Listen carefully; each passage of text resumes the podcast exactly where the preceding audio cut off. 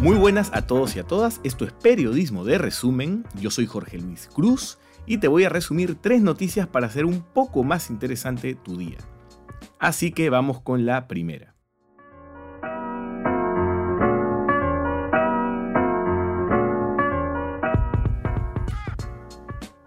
Ayer ha sido un día triste. Ha muerto Mario Romero víctima de la COVID-19. Para quienes no lo conocían, Mario era un vendedor de oxígeno medicinal que se hizo conocido por vender este insumo vital para miles de infectados por el coronavirus al precio justo, al precio que tenía el oxígeno medicinal antes del inicio de la pandemia. Y algo que debería ser normal en el Perú no lo ha sido. La mayoría de vendedores formales e informales han elevado el precio del oxígeno, en algunos casos hasta 500%, según decenas de testimonios e indagaciones de la prensa local e internacional. Por eso cuando se conoció el caso de Mario Romero, fue apodado el ángel del oxígeno de San Juan de Miraflores. Su lucha contra la enfermedad fue larga. El 2 de julio ingresó al hospital Guillermo Kaeling de Salud. El 9 de ese mes fue trasladado a cuidados intensivos y luego de 10 días de lucha falleció este domingo. Respirar en el Perú nunca ha costado tanto. La COVID-19 genera en los pacientes problemas respiratorios y los casos graves requieren oxígeno medicinal mucho oxígeno medicinal. El problema es que está escaseando en los hospitales. Hasta ayer se contaban más de 354.000 casos oficiales de COVID-19 en el Perú y 13.000 muertos, aunque el propio gobierno ha reconocido que hay un subregistro y que el número de casos y fallecidos es mucho mayor. Citando información que recogió la BBC en junio, el Colegio Médico del Perú estimaba que en el país solo se producía el 20% de las 173 toneladas de oxígeno diario que se necesitan para atender a los pacientes.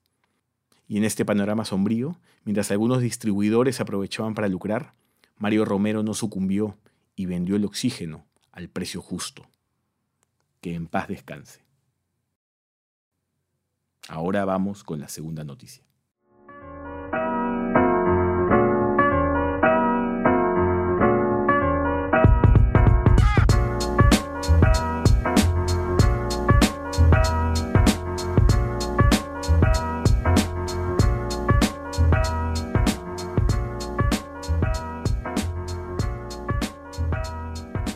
Y este domingo despegó la Hope Mars Mission, la primera expedición que Emiratos Árabes Unidos envía a Marte.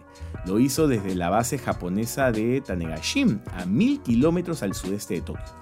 De esta manera, el de Emiratos Árabes se convierte en el quinto programa espacial del mundo en enviar una misión a Marte, detrás de los programas de Estados Unidos, Rusia, China y Europa.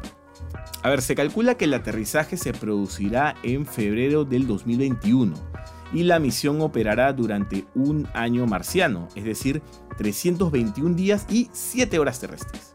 En ese tiempo se tomarán muestras e imágenes del planeta rojo para entender los cambios que lo transformaron en una superficie árida y ayudar a prevenir que esto ocurra en la Tierra, según información oficial. Pese a que la misión es de Emiratos Árabes Unidos, el diseño de la Hope y su ensamblaje contó con la asistencia de las universidades estadounidenses de Colorado, de Arizona y del laboratorio de Berkeley. Además, la japonesa Mitsubishi Heavy Industry se encargó del lanzamiento. Sobre esto, el director de la misión, Omra Sharaf, dijo, abro comillas, ¿para qué hacerlo todo de la nada si es posible trabajar con otros y usar infraestructura ya existente? ¿Por qué construir costosas instalaciones en Dubái cuando hay otras zonas del mundo y se pueden alquilar? Cierro comillas. Y ahora vamos con la tercera noticia. Y esto va para todos los fans del universo Marvel. La esperada primera serie de acción real de la franquicia que se iba a estrenar por Disney Plus ha suspendido su lanzamiento.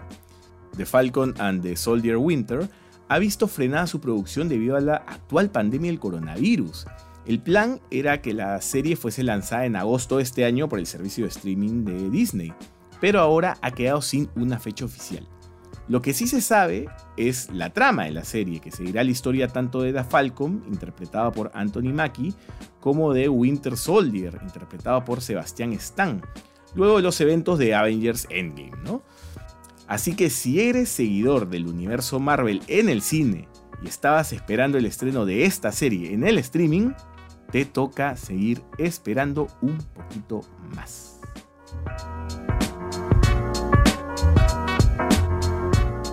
Y bueno, hemos llegado al fin. Ya saben que Periodismo de Resumen está en Instagram, YouTube, Facebook, Twitter, Spotify y demás plataformas de podcast. Y recuerden, este espacio va los lunes, miércoles y viernes. Y conmigo será hasta el miércoles. Chau.